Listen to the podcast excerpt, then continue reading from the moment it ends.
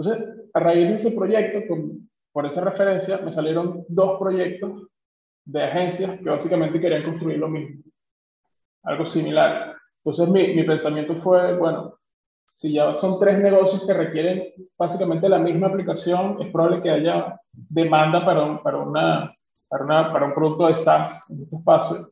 Y es muchísimo más conveniente porque, bueno, estas son agencias que no se dedican al desarrollo, digamos, si tienes una agencia de marketing en tu caso y te tocara construir tu propio portal de clientes, estás como que saltando un dominio nuevo.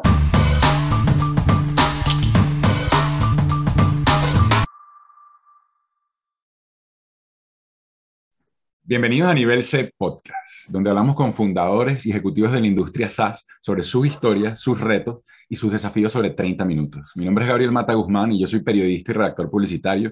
Y nuestro invitado de hoy es mi tocayo Gabriel Lecontré, paisano, fundador y CTO de Many Request. Agradecidísimo por darnos de tu tiempo. Sé que estás en Bali, estamos en horarios diferentes y es difícil coincidir, pero de verdad, muchísimas gracias, Gabo. No, gracias a ustedes. Feliz de estar aquí.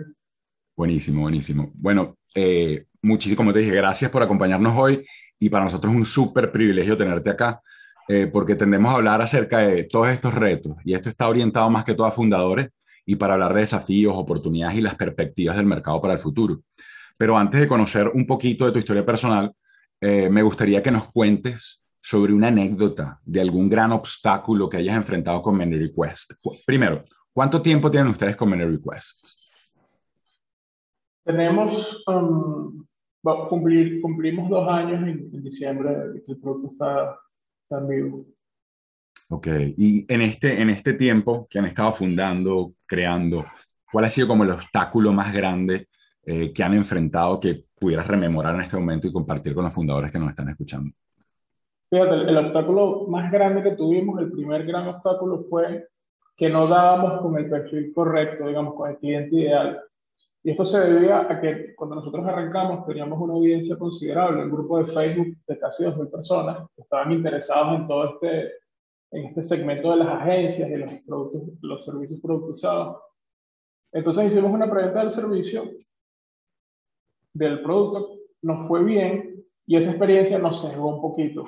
Nosotros dimos por hecho que nuestro cliente ideal era la persona, digamos, el, el tenía el perfil de, de, los miembros de nuestra comunidad, que, que son básicamente emprendedores con ideas, que están empezando, pero que no tienen un negocio con mucha atracción.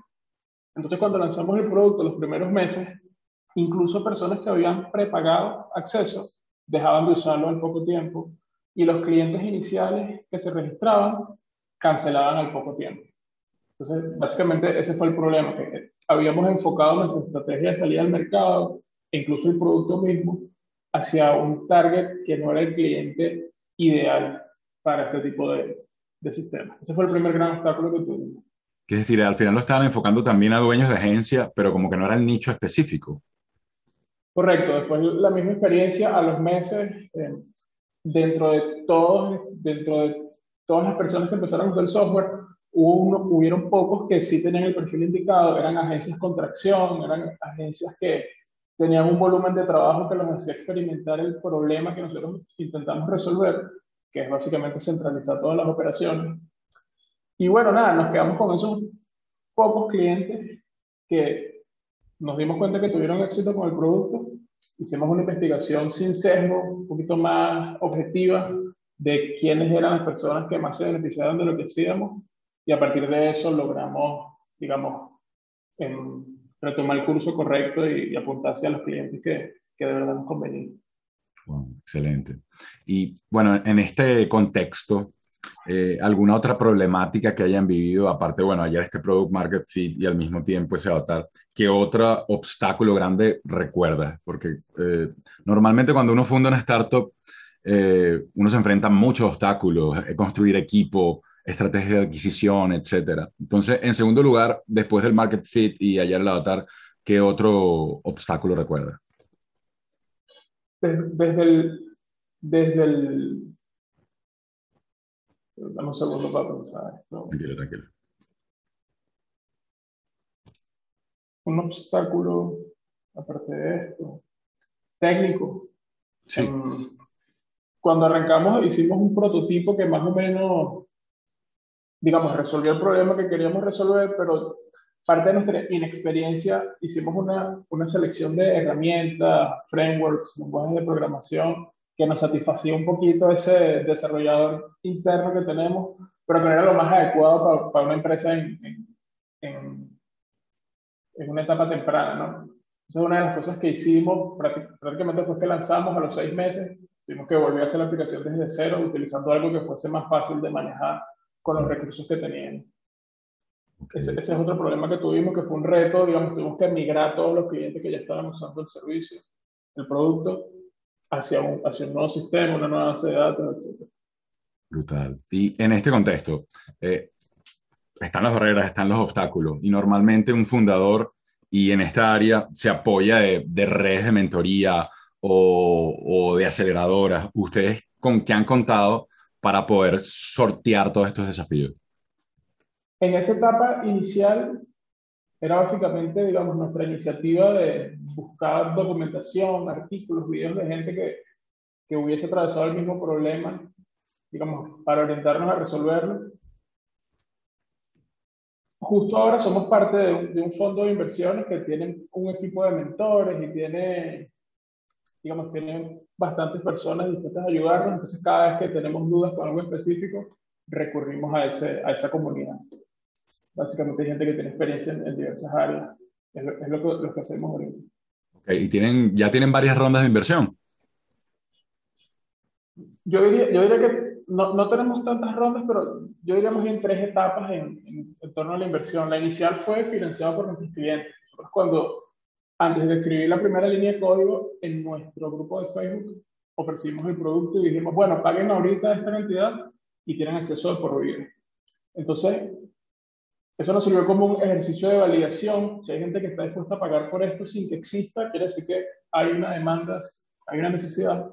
Y además nos sirvió como para financiar el desarrollo inicial del producto. Entonces recogimos casi 15 mil dólares en preventa y eso nos dio como, digamos, intuición de que, bueno, capaz estamos haciendo algo hacia el camino correcto.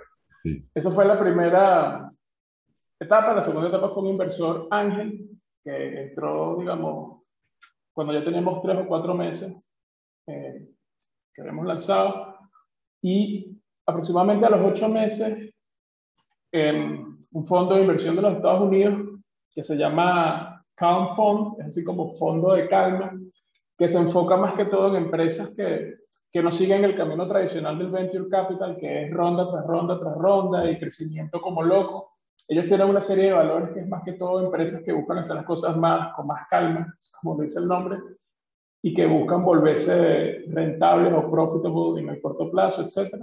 Entonces, bueno, nos reunimos con ellos, vimos que tenemos, digamos, nuestros valores alineados y, y cerramos una ronda. Esa es la única ronda oficial que tenemos, digamos, de un fondo de inversión.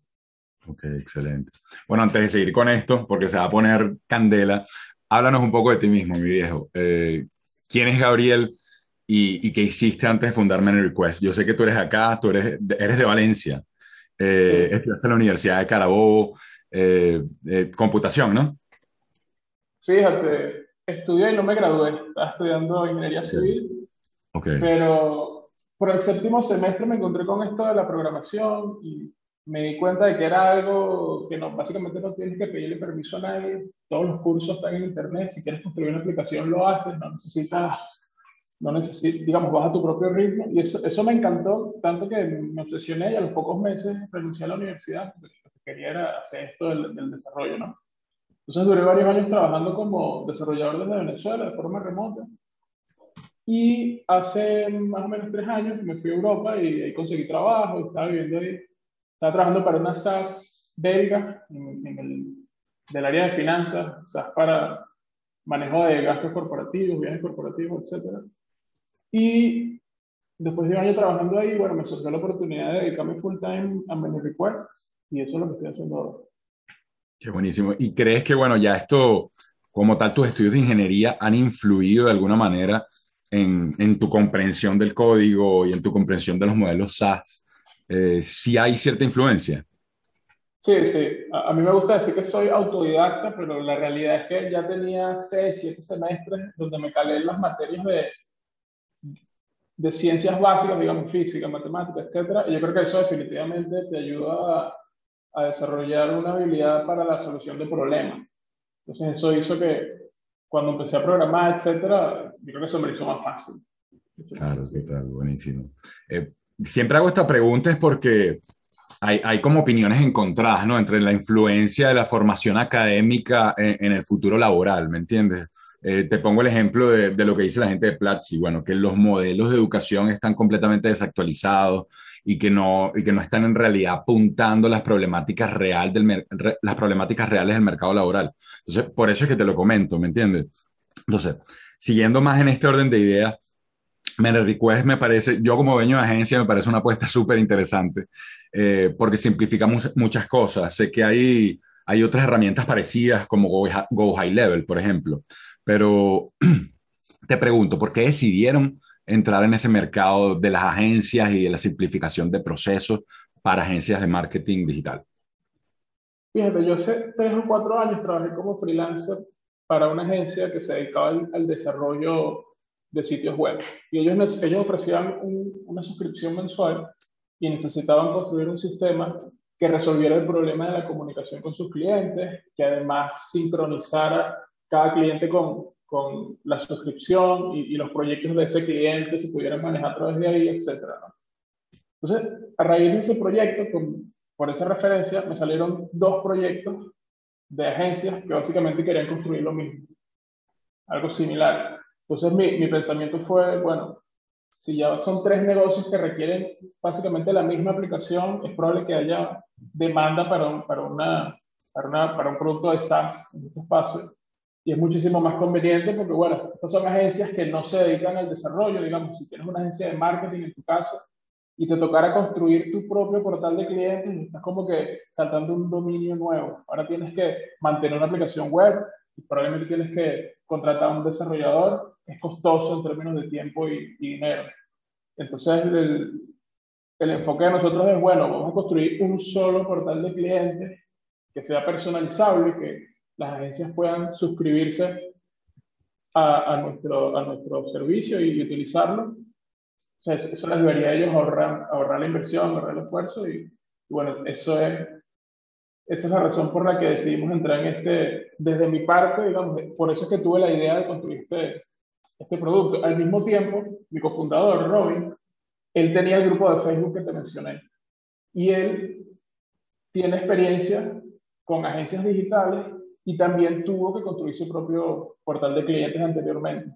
Entonces fue como que en nuestras ideas estaban alineadas, entendíamos la necesidad que había para, para, este, para este producto. Él tenía la comunidad, él tenía, digamos, una demanda inicial y yo tenía la experiencia construyendo este tipo de productos, entonces digamos que decidimos unir fuerzas y, así fue como decidimos empezar. Total, se prendió el bombillo. Es decir, al final, eh, Many Request es un, o sea, tiene varios elementos. O sea, en tus propias palabras, ¿cómo describirías el software? ¿Qué es lo que hace el software por mí? Fíjate, la forma en que lo describimos es una herramienta para gestión de agencias digitales. Sin embargo, tenemos un especial enfoque en agencias que ofrecen servicios por suscripción.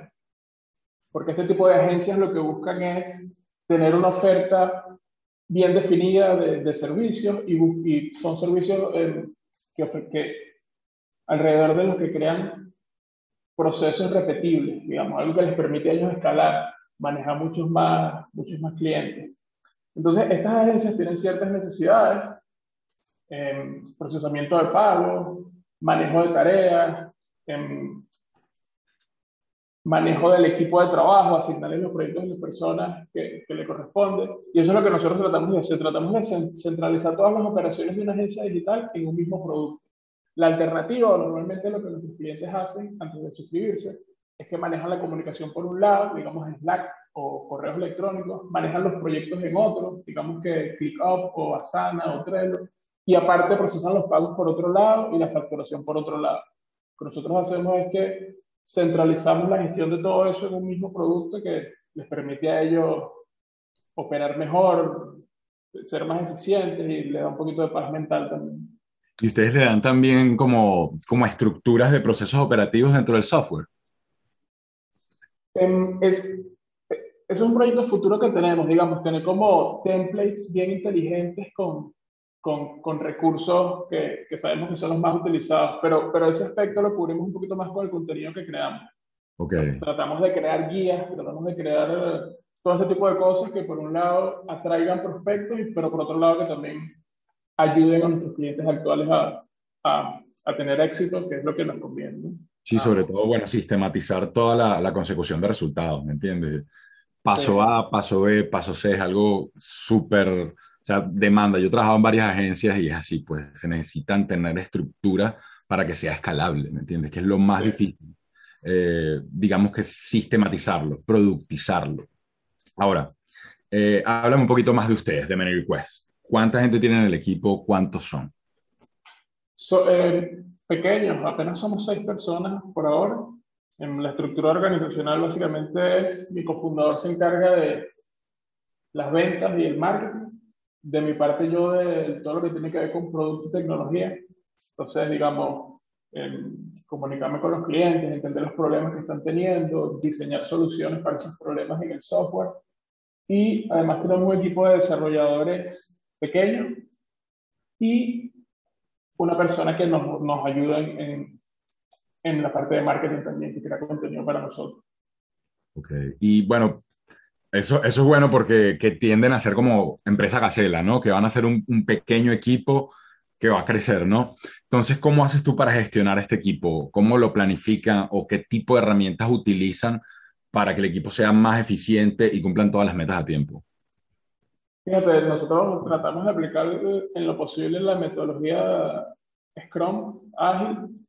En, utilizamos Jira para planear más o menos, dividimos el trabajo en sprints de dos semanas. Al principio de cada sprint decidimos qué, qué estimamos que podemos completar. En, y personalmente tengo como una rutina que me ayuda a ser un poquito productivo.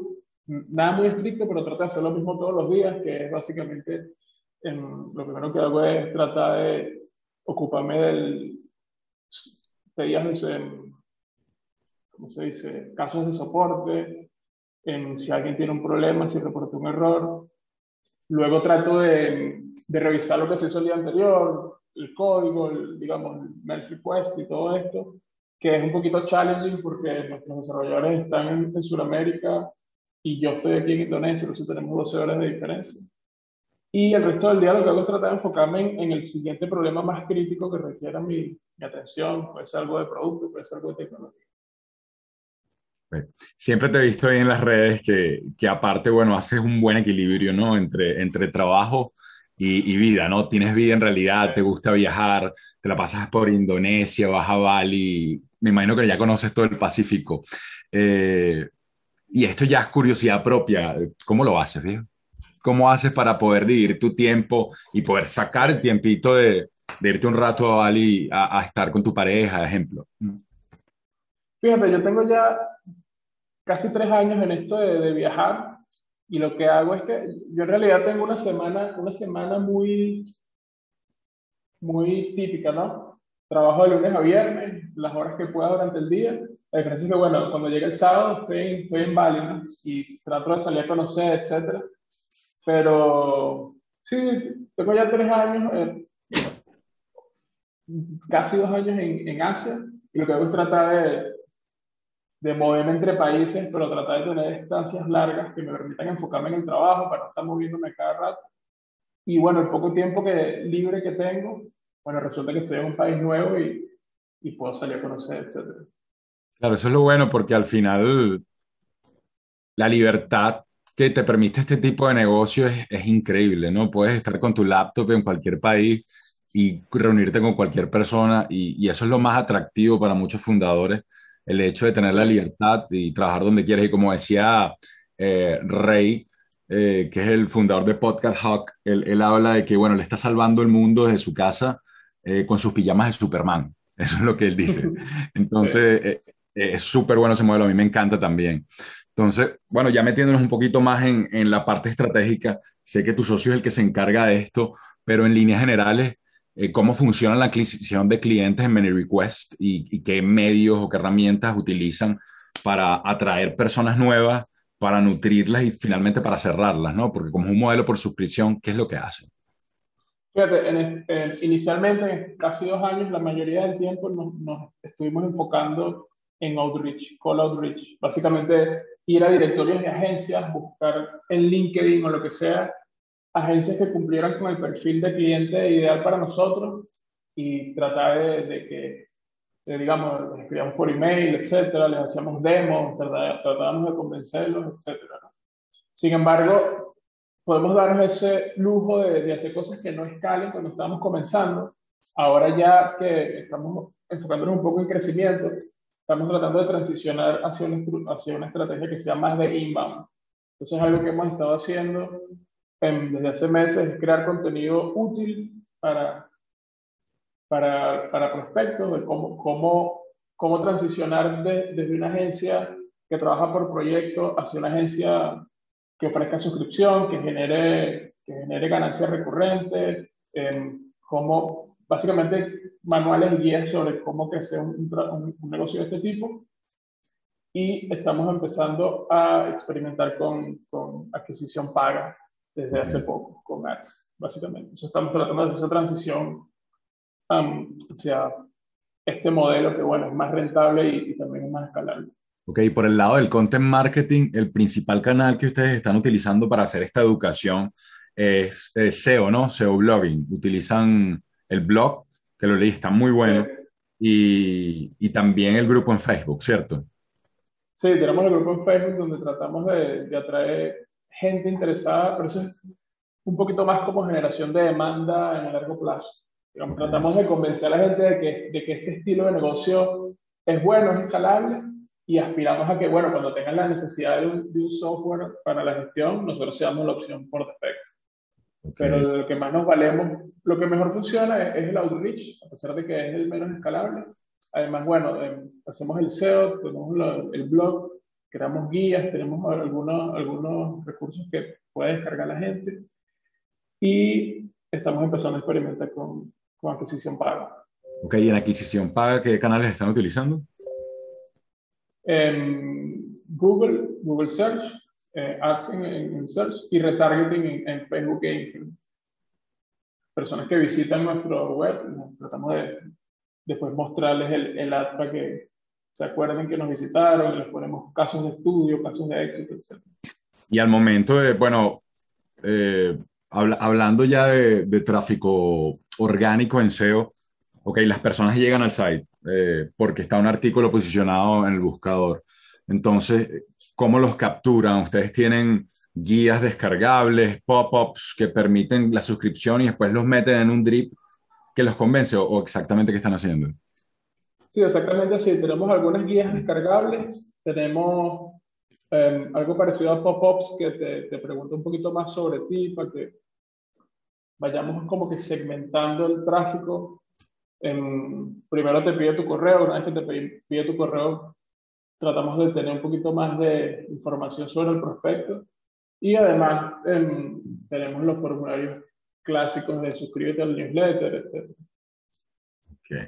Chéverísimo, hermano. Suena buenísimo. Ok. A, a esta, hablemos de, de, tres tipos de planes eh, que tienen Menel Requests para el negocio. A corto plazo, ¿qué es lo que están planificando en este momento?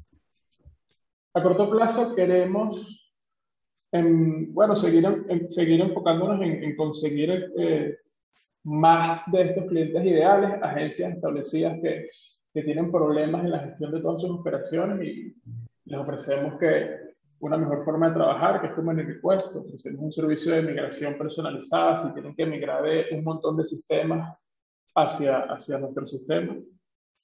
Y, um, y en términos de, de producto, estamos tratando de, de, convertirnos un poquito más completo, porque a pesar de que el target es específico, agencias digitales con servicios por suscripción y tal, es bastante horizontal. Hay agencias de creación de contenido, hay agencias de SEO, hay agencias de diseño gráfico. Y como ellos procesan los pagos o, adquieren nuevos clientes a través de Many Request, o sea, el checkout sucede en nuestra aplicación, todos tienen necesidades distintas. Algunos quieren ofrecer contenido, algunos quieren ofrecer paquetes, algunos quieren capturar el email sin cobrarles, otros quieren hacer checkout completo, ¿sabes? Variaciones como técnicas para mejorar un poquito la adquisición, optimización del checkout.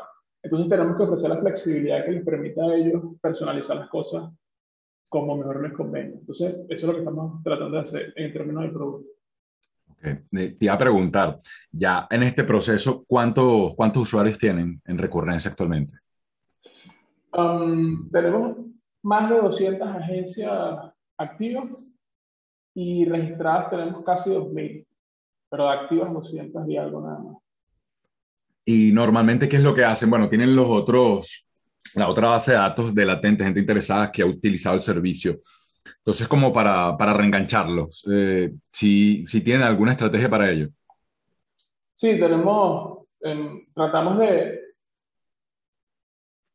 tratamos de seguir mandando contenido valioso, porque a pesar de que, de que no hayan, no se hayan convertido en, clientes pagos, sabemos que son, son negocios en este espacio, ¿no? Y si no es con ese, a lo mejor con el próximo eh, van a tener éxito o lo que sea. Entonces seguimos tratando de mandarle esos recursos que son como de generación de demanda, que son de que sí, los, los, los servicios productizados escalan, puedes hacerlo así, puedes hacerlo así. Y bueno, además tenemos esas, esas, esas automatizaciones, esos drip campaigns cuando se registra alguien nuevo, etc. Tratamos de mandarle contenido valioso para, para que empiece a usar el producto, tratando de activarlo un poquito. Okay. Y sí, más o menos eso. Y otra pregunta que te tenía, de esto ya en cuanto a las agencias, me imagino que como manejan tantos usuarios, eh, bueno, esto sale data, de esto sale tendencia de qué es lo que está ocurriendo, en qué se están equivocando las agencias, cuáles son las problemáticas, a cuánto tiempo pierden eh, sus clientes las agencias. O sea, ¿qué, ¿qué, insight me tienes ahí interesante, un golden insight que me puedas compartir acerca de lo que está ocurriendo con las agencias? Fíjate, eh, eso es un plan que tenemos. Tenemos la data, en, tenemos que confirmar, digamos, el aspecto de privacidad, de privacidad, etcétera. Pero lo que tenemos pensado es tratar de hacer reportes, reportes anuales o, algo que nos sirva como una herramienta para tener más, más clientes o más prospectos que tenga todos estos insights.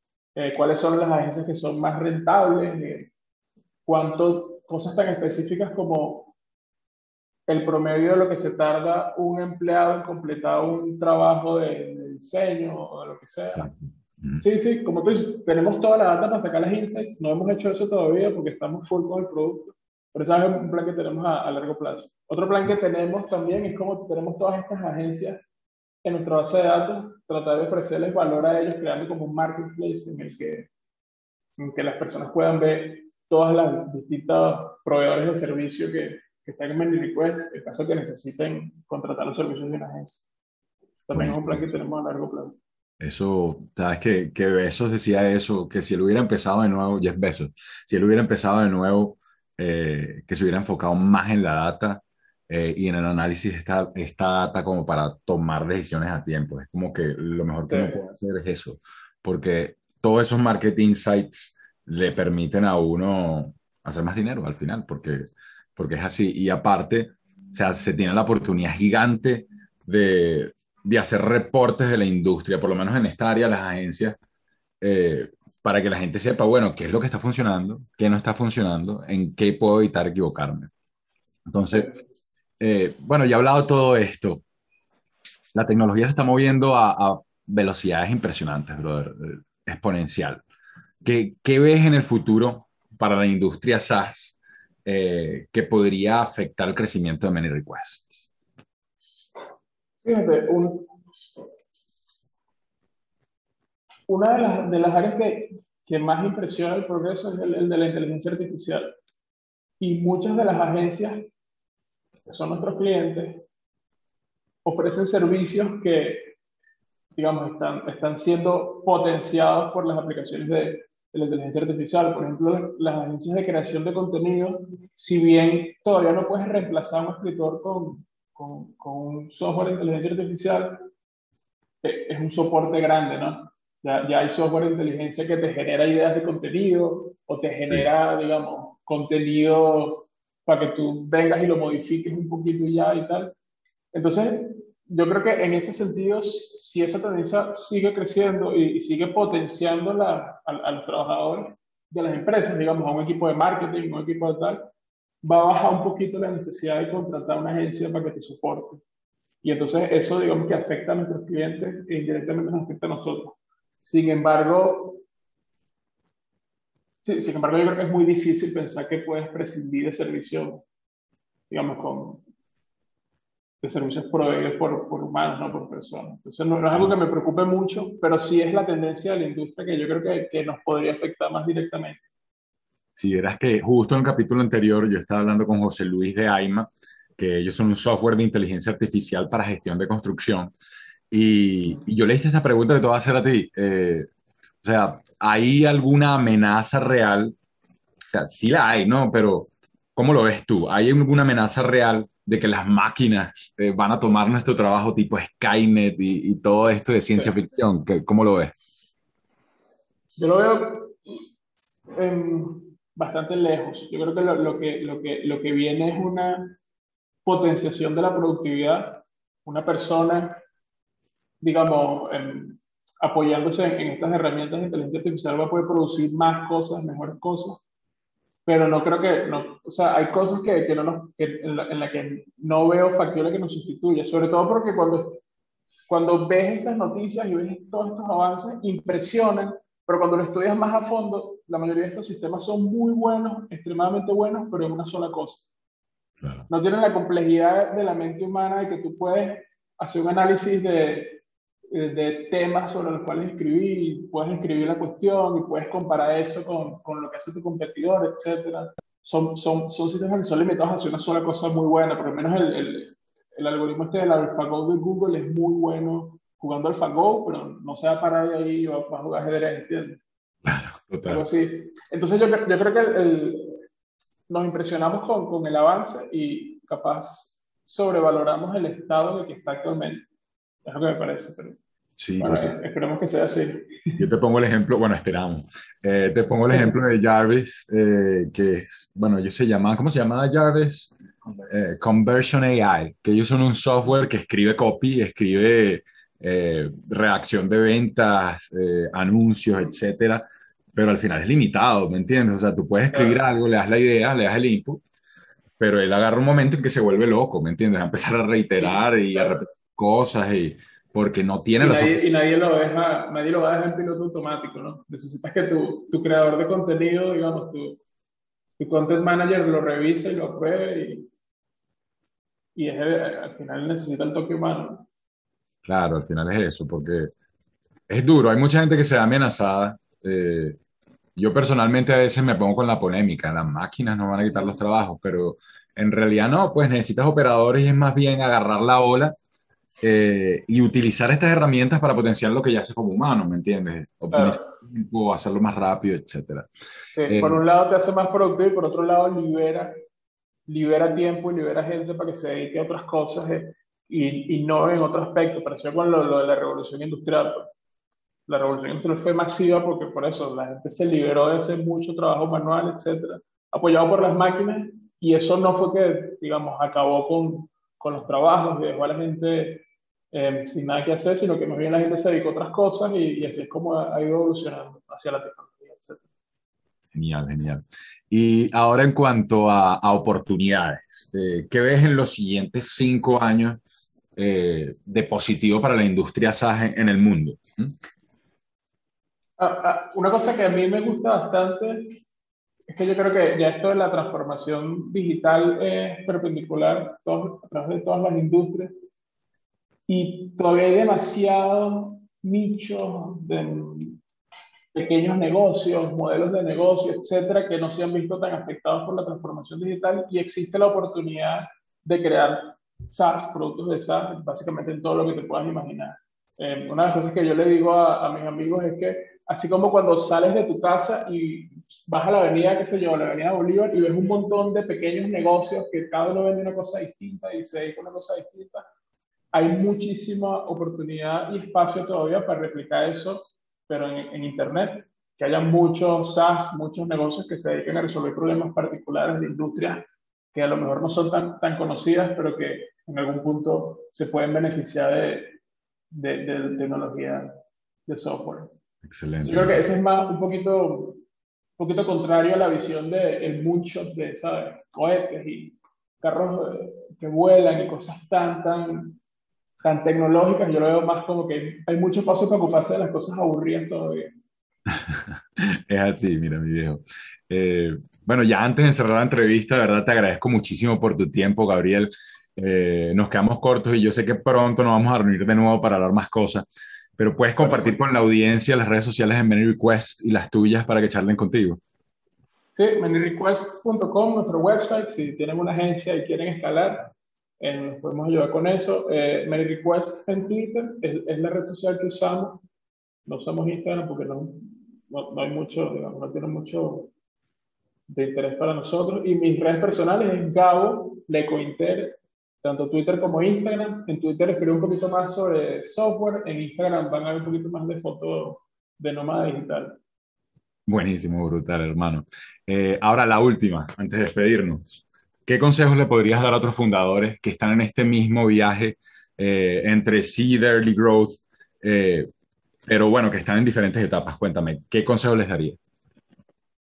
Fíjate, especialmente para las personas que están comenzando o están pensando en, empezar un, un, proyecto SaaS, les recomendaría que empiecen pequeño. Hay una analogía que a mí me gusta de, un emprendedor alemán que se llama Arvid Todd, tiene un, un, libro sobre cómo empezar negocios de, de SaaS autofinanciados. Y la analogía que él hace eh, es que cuando vas a empezar un, un, producto de esto, tienes que pensar como una cervecería. Digamos, si tú quisieras empezar una cervecería el día de mañana, no empiezas con una planta gigante como Heineken, sino que buscarías tener una cervecería pequeña, artesanal, en la que te enfoques en los amigos de tu barrio o, de tu ciudad, y es algo bien pequeño, con gente que conoces y, y, y, con, con, un target bien específico que puedes manejar.